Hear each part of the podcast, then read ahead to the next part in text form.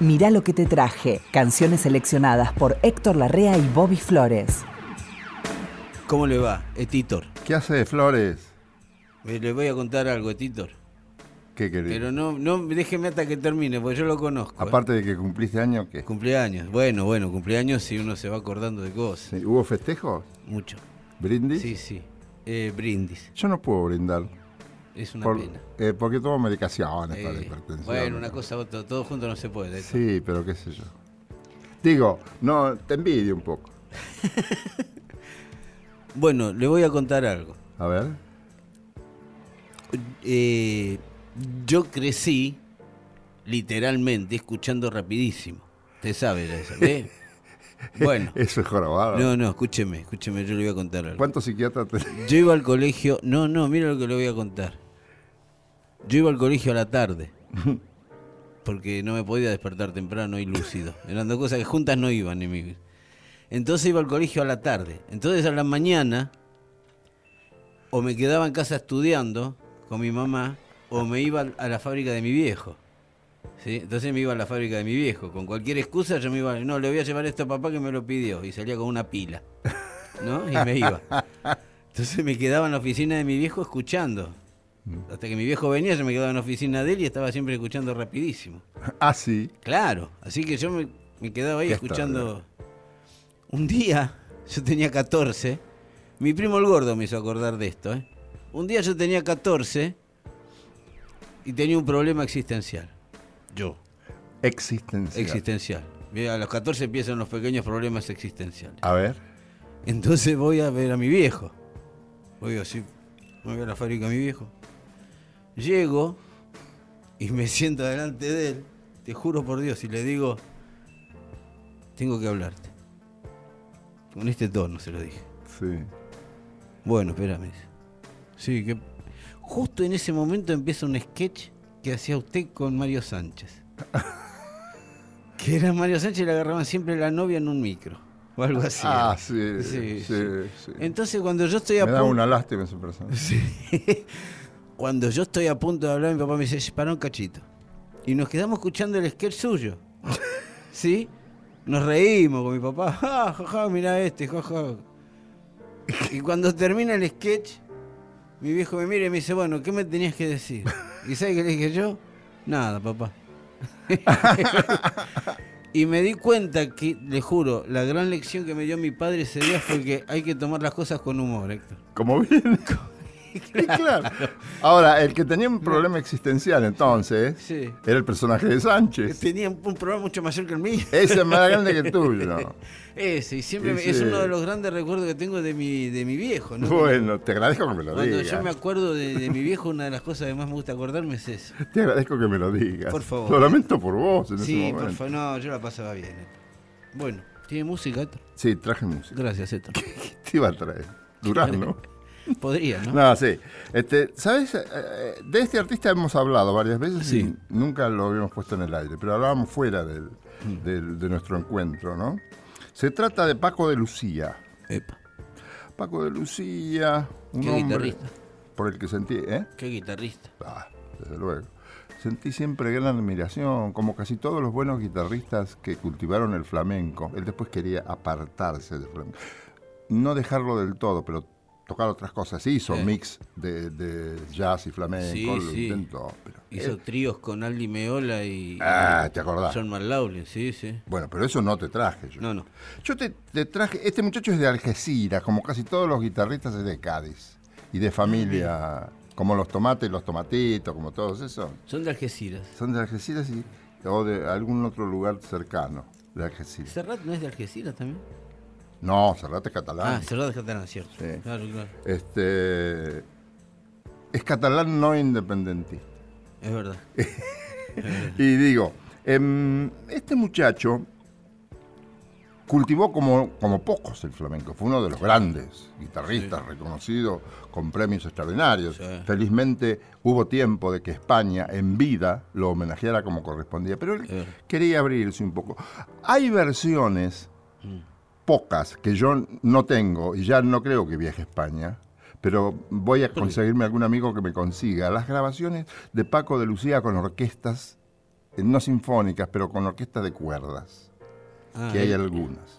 Yo tengo algunas, muy pocas, y tengo un disco donde que se llama Paco de Lucía interpreta a Manuel de Falla. Manuel de Falla. Porque esto te muestra un Paco de Lucía no solo en el flamenco, Sí. sino en la gran capacidad que tenía este músico de, de poner otros matices que identifican al autor.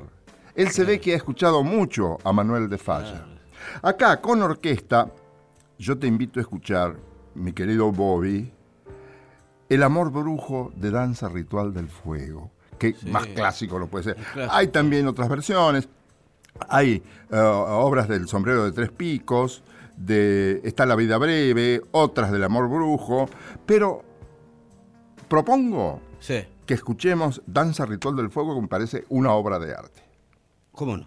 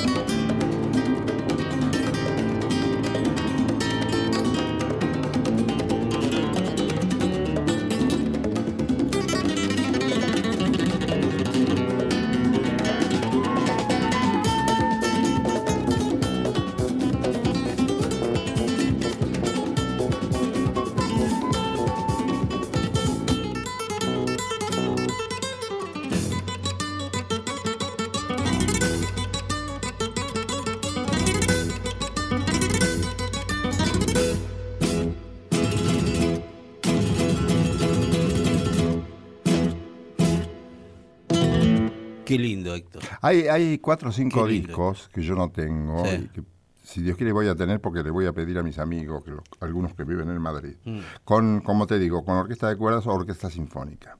Y me acordaba, vos debés haber visto Carmen, Sí, la de con Antonio Gades. con Antonio Gades. ¿Quién, ¿Vos te acordás quién la dirigió? Eh, Saura. Saura. Allí interviene también este muchacho, Paco de Lucía, como actor, como actor, como guitarrista. Y demuestra lo que él era, un muchacho muy tímido.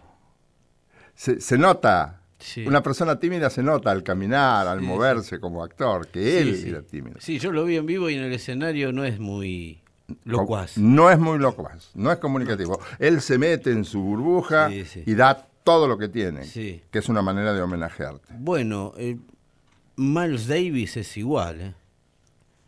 En el escenario Miles Davis dice, como mucho puede decir buenas noches. Y no dice más nada, no se mete para adentro. Ya se dice buenas noches, ¿qué tal? Ya, Es ya está. la lujuria de la expansión. Sí, sí, por eso no, son tipos que están, cuando me imagino que cuando están en el escenario, ese retraimiento es Están en mayor. otra. Están en otra. Están en otra. Sí, sí, Ese nivel de artistas está en otra dimensión, digo yo. claro. Sí, bueno, yo Gilberto, yo Gilberto no habla directamente, no habla ni con los músicos, No. levanta el mentón así como diciendo anda vos. no. Mm. Bueno, este, ¿sabes qué le traje yo? Ya que hablamos de artistas así. Este, este- este sí que era locuaz. No, este era más, este era más payasote. Este, el negro divertido, el famoso negro divertido, que tiene una particularidad, este, Billy Preston, que de quien Ah, estoy bueno, hablando. Lo bueno, tiene Billy. Preston. Billy Preston, entre el 67 y el 70, por decirle algo nada más, salía de un estudio de grabar durante tres o cuatro horas con los Rolling Stones y se metía en un estudio a grabar otras tres o cuatro horas con los Beatles. Ah, la flauta. Él era el pianista de los Stones y los Beatles al mismo tiempo. Eso no sabía. Sí, sí. Eh, hay un disco que yo creo que son este el álbum No tenés historial, Gorosito. ¿eh? ese pig. Bueno, en, eh, él grababa Every Road de los Beatles, estaba grabando Every Road de los Beatles y estaba grabando Majestades Satánica de los Stones No, en las mismas semanas. Pobre tipo, ¿no? flauta. Qué, qué exigencia. Y después salía de gira con ambos. Él, el único recital de los Beatles del que hay este, una, buena, una buena filmación con buen sonido y todo, es el que hicieron el final en la terraza de Apple, de su grabadora, Sí. en la famosa película Let It Be. Sí. El pianista ahí es Billy Preston. ¿Ah, sí?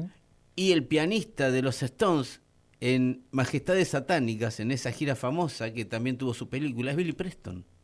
El tipo salía de un recital y se metía en el otro y cada tanto tocaba con otros amigos. Esta gente, perdóname, Sí. Eh, pero en un paréntesis te pregunto, porque no quiero olvidarme. Esta gente, tipo Rolling o tipo Beatles, Sí. ¿trabajaban con arreglos escritos o pactados? Eh, no, escribían, escribían gran, Y gran parte escrita. Sí, no, no digamos los solistas. Claro. El solo era libre. El solo era libre, pero la partitura después la tenían, ¿eh? Sí, ¿no? Sí, sí. Y Pero le- no en los espectáculos, lo llevaban bien. No, lo, después eh, en el espectáculo son eh, la espontaneidad también era parte del show en los Claro, Stones. claro. A ver de dónde Porque hay ideas que eran Sí. tan colectivas Sí. que me da la sensación de que había una Tenían orientación. Sí, eh, sí. de- de- con notas musicales. ¿no? Bueno, eh, en Every Road, uno de los que le arreglaba las partituras, que le escribía la música a ellos, era Alan Parsons, que después tuvo el Alan Parsons Project, Sí. Que ese tipo hizo Every Road de los Beatles y dos años después hace El lado oscuro de la luna de Pink Floyd, como ingeniero de sonido, ¿no? Como- no, son tipos muy impresionantes. Eh, bueno, Billy Preston eh, tenía mucho trabajo, no tenía tiempo para dedicarse a su carrera solista, pero cada tanto llamaba a algunos amigos y se mandaba un disquito, él, ¿no? Cuando yo estuve hace muchos años, hace como 30 años en Los Ángeles, él tenía un boliche que era el, el Billy Preston Club, Preston Club, que él cada tanto aparecía y era un karaoke, ¿sí? era un karaoke donde había música grabada y cantaba temas de los Beatles. Y a veces usted se podía llevar el cassette de su actuación ahí. Y a veces estaba Billy Preston tocando en su boliche. ¿Qué tal? ¿Cómo se llama usted, Héctor? ¿Qué va a cantar? Bueno, vamos. Y lo, lo acompañaba Billy Preston. Por la modesta suma de un millón de dólares. No, eso era lo loco. ¿eh? Era el boliche de él, se llenaba, había cola de gente Sí. para cantar. Bueno, Claro. Billy Preston, cada tanto hacía un disco y esos discos a veces componía algo, a veces no, pero estaba lleno de sus amigos, desde Joe Cocker, los Beatles mismos, Mick Jagger, todos hacen su aparición, ¿cómo no van a estar? ¿Quiere escuchar algo, una, una obra de Billy Preston como solista? Pero él? después de lo que me dijiste, Vamos, esto se llama Nada es Nada, Nothing for Nothing, Billy Preston.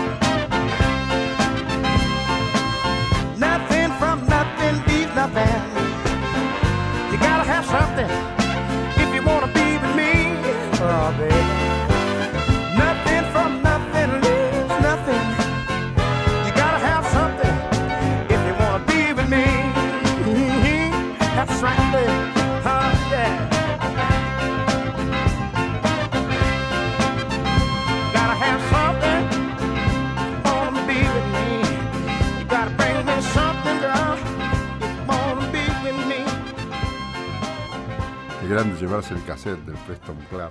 Y sí, tenía que tener suerte, ¿no? Para que estuviera él también. Haberlo sabido.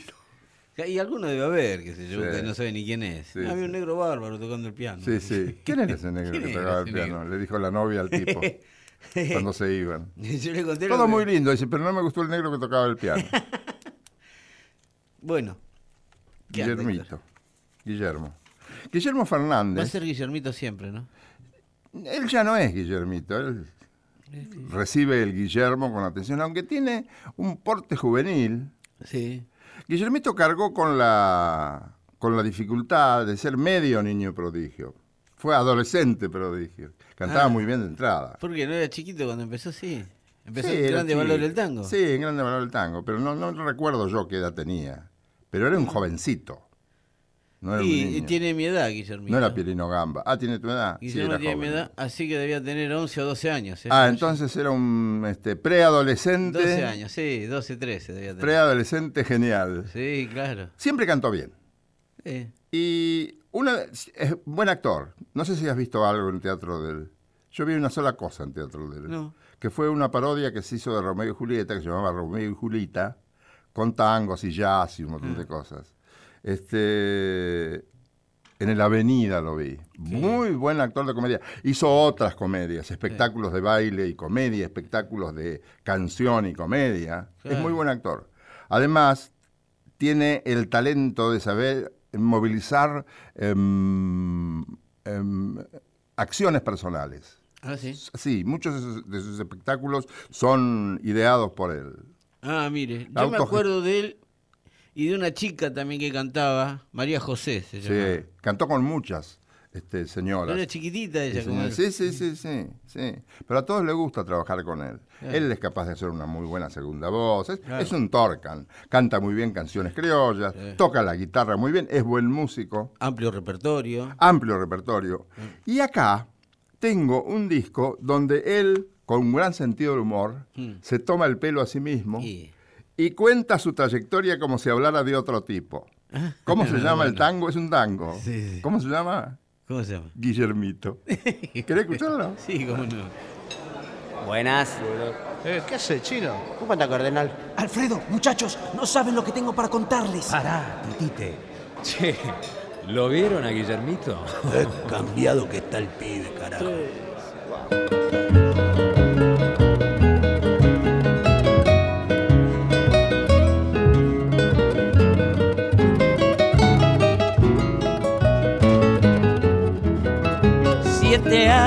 tenía Guillermito y el tango ya rondaba atrás de él. Su viejo le batía de pibito, sonreís igualito que Gardel. Los tangueros le daban con ternura lecciones en la forma de frasear. Y Troilo le entregaba partituras, canto con el polaco y con floreal. Pero un día le llegó la rebeldía y se rajó de al lado de Soldán. Lo mal que hizo el pibe. Y con tanto pajarito en la cabeza, cantaba un poco raro y singular. Guillermito, Guillermito, con lo que cantas este pibe a dónde va. Guillermito, Guillermito, canta como un tanguero de verdad. Che, raro el pibe, ¿no? Para mí que se la lastre, pero cada día canta mejor, nene, igual, ¿eh? Estará dando la milonga, chino. La noche, ¿viste? Para mí es un drogadito. Cómo cambió el pibe, Dios mío. El tango lo ha elegido en sus comienzos y él al tiempo al tango traicionó. Pero hoy el mismo tango lo perdona porque el pebete ahora de grande lo eligió. Pobre pibe, quería alzar el vuelo y se fue a Norteamérica a estudiar. Y los tanqueros lloramos nuestro duelo porque perdimos a un cantor nacional. Como a todos le llegó la rebeldía, prendió fuego al moñito y al jabón. Estudió contrapunto y armonía y con rarezas otra vez apareció. Guillermito, Guillermito, con lo que cantas este pibe a dónde va. Guillermito, Guillermito, canta como un tanguero de verdad. Pero al final, ¿qué canta? ¿Tango o balada el pibe? Canta tango, pero porque lo elige él. Ahora se la da de actor y está con una pendeja. Para mí este termina en un callejón. Pero de Carlito para acá no vi nada igual, querido. El rincón de los artistas fue el comienzo, al lado de Morán y de Mauré. Volví a cantar Guillito a lo Darienzo, larga las de Piazzolla y de Ferrer. 40 años le pasaron por encima y hoy se viste con pilchas de actualidad. Volví al Yabó, peinarte a la gomina y canta como un tanguero de verdad. Y en los 90 tuvo un brote de insanía y el pelo a los rockeros se dejó. Menos mal que volvió al tango, qué alegría, si hasta parece que Dios lo iluminó. Guillermito, Guillermito, con lo que cantas este pibe a dónde va. Guillermito, Guillermito, canta como un tanguero de verdad. Guillermito, Guillermito, con lo que canta este pibe a dónde va. Guillermito, Guillermito, canta como un tanguero de verdad. Un corte y una quebrada y enseguida volvemos.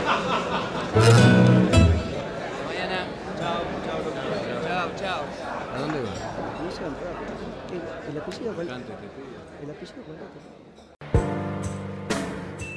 Guillermito siempre tuvo la gran capacidad de tomarse el pelo a sí mismo, que es una cualidad fenomenal. Sí. Em, algunas veces nosotros estábamos en Radio Nacional y lo llamábamos por teléfono, pero no atendía él. Atendía Perkins, su criado, mayordomo. Entonces me ponía todas las dificultades diciéndome que el señor Guillermo dormía porque hacía esto y esto y esto y este es buen actor, ¿eh? Bueno, después que yo le rogaba que me diera con el señor, me decía, no, no, dígale el señor Guillermo, si no, no, no lo atiendo. me decía. Lo llamaba y podíamos hacer el reportaje con él. Es muy divertido. Eso lo hacíamos casi semanalmente, casi siempre. Lo que más me gusta, y yo se lo digo, es que tomarse el pelo uno mismo es una gran cualidad que limpia el alma. Sí, sí, limpia el alma y le pone a uno una pátina de, Sí. de que ya, quién no va a joder si se me jodo yo. Claro. ¿Quién me hace mejores bromas sobre mí que yo? Que me Antes, conozco. antes de que me bromeen a mí, me bromeo yo. Claro. Bueno, el corte y la quebrada, un corte y una quebrada era el saludo. Es un de- homenaje a Soldán, ese. Y era el saludo de Grande Valor del Tango. De ¿no? Soldán, claro. Claro. De Silvio. Claro. De Silvio eso lo inventó Silvio. Qué grande. Sí. Ya tenemos que traer. Que además trataba muy bien a todos, Silvio. Silvio, sí. Sí, sí. Bueno. eh, tengo una, una música ahora que le traje muy eh, ad hoc, digamos. Sí, Ha sucedido algo. Para el caso. Sí, eh, se murió hace unas semanas Tom Petty. No sé si se enteró. Tom Petty, Sí, claro. guitarrista americano, compositor, cantante, una de las más... Lo difundieron mucho, eh, digo, los diarios, Sí. la televisión. En Estados Unidos era un artista, no vino nunca acá a la Argentina. ¿Sabe por qué no vino nunca? Lo quisieron traer todos. ¿eh? No sabe lo que se perdió. Me consta. Sí, sí. Él sabía lo que se perdía también, porque él quería Sí. venir. ¿eh? El calle de él era muy alto. Ah, Era uno de los artistas mejor pagos de Estados Unidos durante desde que empezó casi. No me digas. Y nunca daba el número para traerlo, porque era un tipo que no iba a llenar un estadio acá. Claro. Y, y para un teatro era, había que cobrar la entrada 70 mil pesos. Allá sí era más convocante. Allá sí, es Era más, negocio, acá no. el domingo que se murió, él se muere un sábado, un jueves, un viernes. Ese domingo eh, vio que en los estadios de fútbol americano hay mucha música. Obviamente se puso mucha música de Tom Petty en los estadios. Y ahí en YouTube aparecieron un montón de estadios repletos a lo largo de Estados Unidos que cuando sonaba una canción de Tom Petty todos la cantaban. A modo de homenaje, a modo de despedida de este artista. Que era el preferido de Bob Dylan. Bob Dylan cuando lo conoció en el año 77, 76 por ahí, lo adoptó y se lo llevó de gira con él para que él abra los shows de la banda de Bob Dylan. Tom Petty empezó abriendo los shows de Bob Dylan. Ah, bueno. ¿sí? Claro, no, no, era un tipo que después forma los Traveling Wilburys, una banda que hicieron, no en broma, porque tocaban muy en serio, pero para divertirse. Se llamaban Johnny Wilbury, Héctor Wilbury, eran los Traveling Wilburys, y eran George Harrison, de los Beatles, Bob Dylan, Roy Orbison, el de Pretty Woman, ¿sí? Jeff Lynne, de la Electric Light Orchestra, y Tom Petty. Eran ellos cinco con cinco guitarras tocando canciones que componían en el camino, en la ruta. Hicieron un montón de giras en esos tiempos, sin pretensión, sin, se presentaban como los Traveling Wilburys. Claro, cuando la gente se avivó empezaron a llenarse, Claro. no pudieron tocar más. Claro. Y ahí nomás se muere Roy Orbison y se separaron los Wilburys. Él era uno, era el más joven de los Wilburys. Era el preferido de todos. De George Harrison también. Tocó en discos de George Harrison. Y se murió un día, como pasa. Día el, bobazo. En la casa. Sí, sí. Terminaba de llenar tres Hollywood Bowl, un estadio en Hollywood para 15.000 personas, eh, en pleno éxito, digamos. Se presentaba, eh, había anunciado que era la última gira porque se quería dedicar a los nietos. Pero más o menos, ¿qué edad tenía? 10 más que yo. Así que tenía 67 años. Ujú.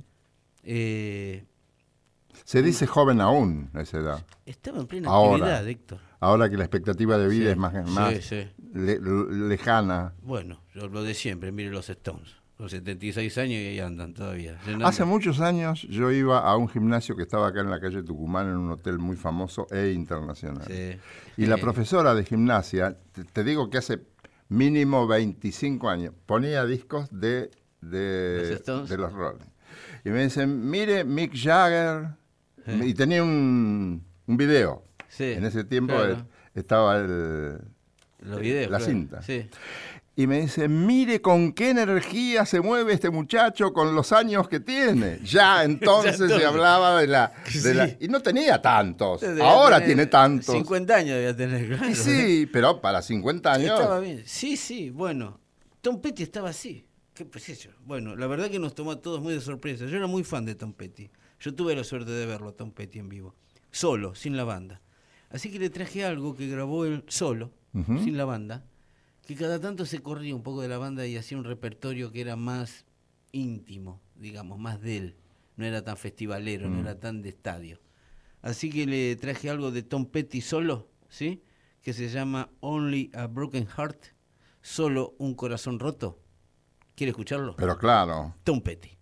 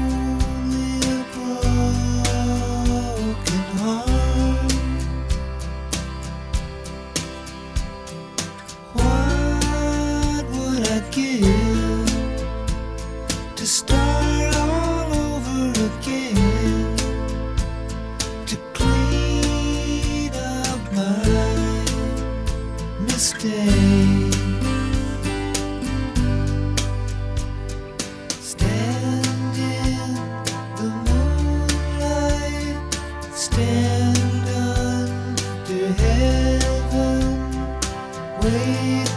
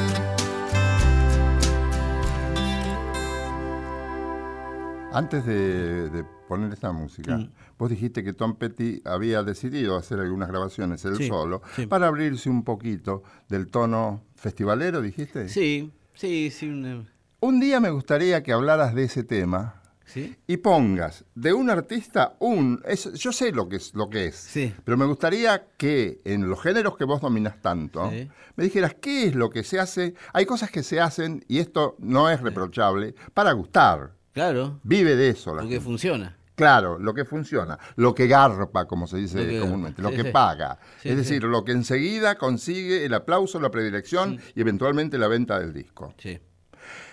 Me gustaría que hicieras algo que un artista famoso hace en el escenario para vender, para, Sí. para hacerlo espectacular. La palabra es festivalero. ¿Vos te acordás que en los festivales en la Argentina y en todo el mundo, las canciones tenían que ser festivaleras? Sí. Ir arriba, pegar arriba, ser brillantes. Y hay veces que el músico tiene ganas de comunicar otras cosas. ¿Por qué no haces la comparación un día? Tráelo, ¿eh? Sí, sí, la próxima. Los bluseros hacen mucho eso. Los bluseros hacen mucho eso. Los bluseros tienen un repertorio para el escenario y después tienen otro cuando quieren este, hacer un, un teatrito Sí. chiquito. Sí, sí, sí. Sí, Cosas un poco más intimistas. Más intimistas. Todo vale, ¿eh? Sí.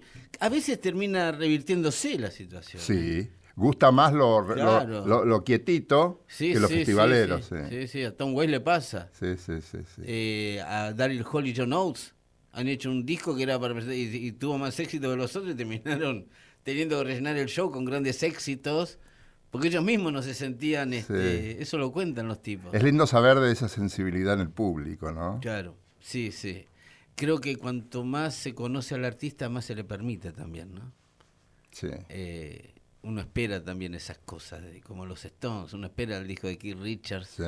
que no es explosivo como el de los Donde Stones. diga aquello que a lo mejor todavía no le dijo la gente. y donde toca canciones que capaz que con los Stones no Sí. puede tocar porque no le da el tono. Sí, sí. Sí, sí, cómo no, se lo voy a hacer, Héctor, cómo no. Flores, le haré una pregunta. Pregunta, Héctor. ¿Es cierto que 20 años no es nada? Eh, sí, la verdad. A En veces, algunos, en a algunos- veces no es nada. a veces no es nada. ¿Sabe en quiénes me parece que no es nada? En los chicos que hacen El gusto es nuestro. ¿Los El ubica? gusto no es, sí. Entre los chicos que hacen El gusto es nuestro está un muchacho que se llama Serrat, Joan Manuel, Sí. una mujer hermosa de toda hermosura, Hermosa. que es Ana Belén, El marido. el marido Víctor Manuel y Miguel Ríos. Sí. Yo creo que el más famoso de todos, no el más famoso, el que más convoca es Serrat, ¿o no? Acá sí. De estos cuatro. Sí, sí. Acá sí. ¿Sabes que acá Ana Belén no iba a estar, no? ¿Por qué? Hace 20 años no iba a estar. ¿Sabes a quién habían llamado? ¿A quién? A Sabina.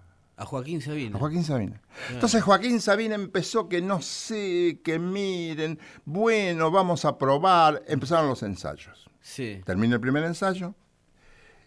Y Joaquín, ¿entrás en el grupo?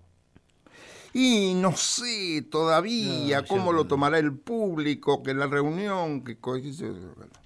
siguen los ensayos. Sí.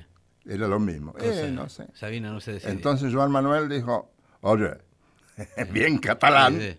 pero no, como yo lo, lo digo, pero en catalán. Eh, escúchame, Joaquín, no podemos seguir esperando. Sí, Joaquín decidió. Vos evidentemente no querés estar en esto, porque eso no significa que nos desprecies. No, no. A lo mejor vos tenés miedo de decirnos que, que- que- que nosotros pensemos que nos despreciás, o que despreciás la idea, o que no te gusta la idea. Mm.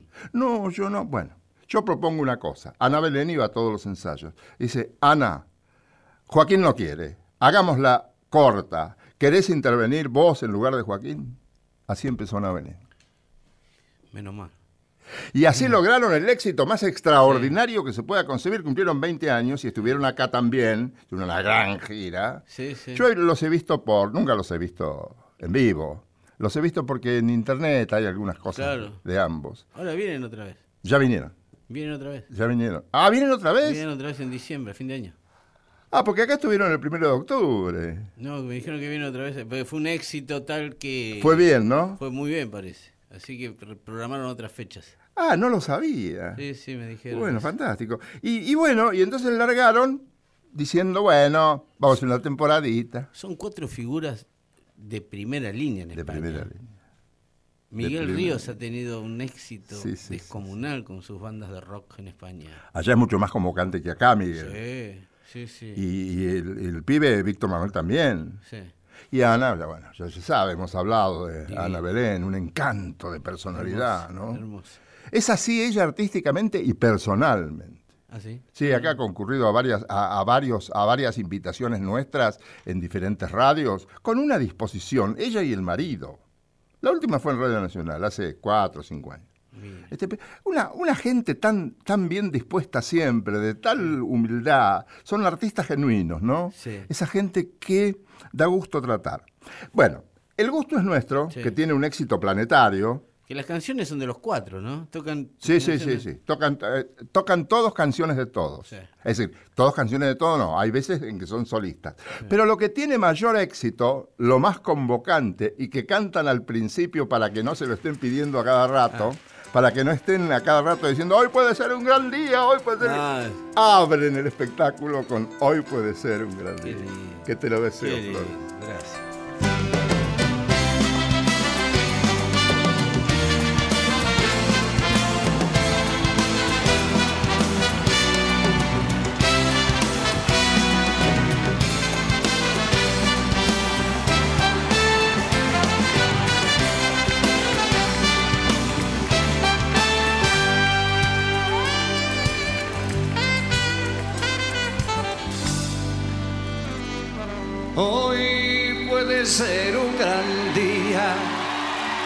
plantéatelo así. Aprovecharlo o que pase de largo depende en parte de ti. Dale el día libre a la experiencia para comenzar.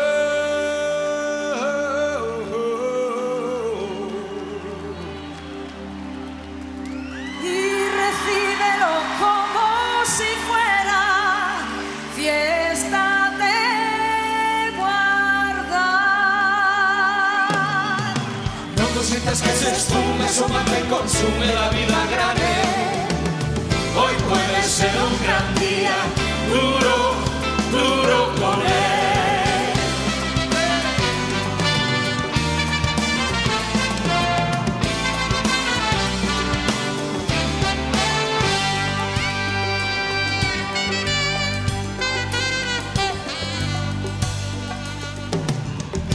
Puede ser un gran día donde todo está por descubrir. Si lo empleas como el último que te toca vivir. Saca de paseo tus instintos y ventínalos al sol. Y no dosifiques los placeres y puedes derrocharlos. Si la rutina te aplasta, dile que ya basta de mediocridad. Hoy puede ser un gran día, date una oportunidad.